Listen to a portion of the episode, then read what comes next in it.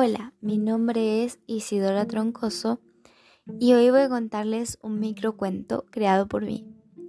Se llama Paseo Medicinal. Se suponía que este sería un lindo viaje al campo, pero Fluffy paseaba mientras que Rose estaba en cama débil y enferma. Rose adoptó a Fluffy cuando éste era aún muy pequeño. Ella siempre es muy atenta y cariñosa con él. Este gatito Nebelung pasó por varios desafíos en el camino para ayudar a su dulce dueña con su resfriado.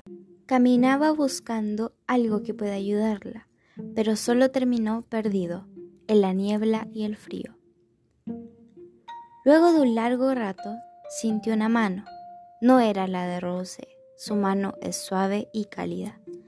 Esta es arrugada y fría. Por un momento se asustó pero era la vecina del lugar. Lo llevó a la casa. Rosé al abrir la puerta se alegró mucho al verlo, pero de la alegría solamente pudo toser. La vecina, al ver tan mal a Rosé, supo qué hacer. Le dio medicina y un té de hierbas. Rosé se sintió mejor y pudo tener una tranquila noche junto a Fluffy, que no se despegaba de ella. Él estaba feliz de haber podido ayudar a su dueña y de verla tan sana como antes.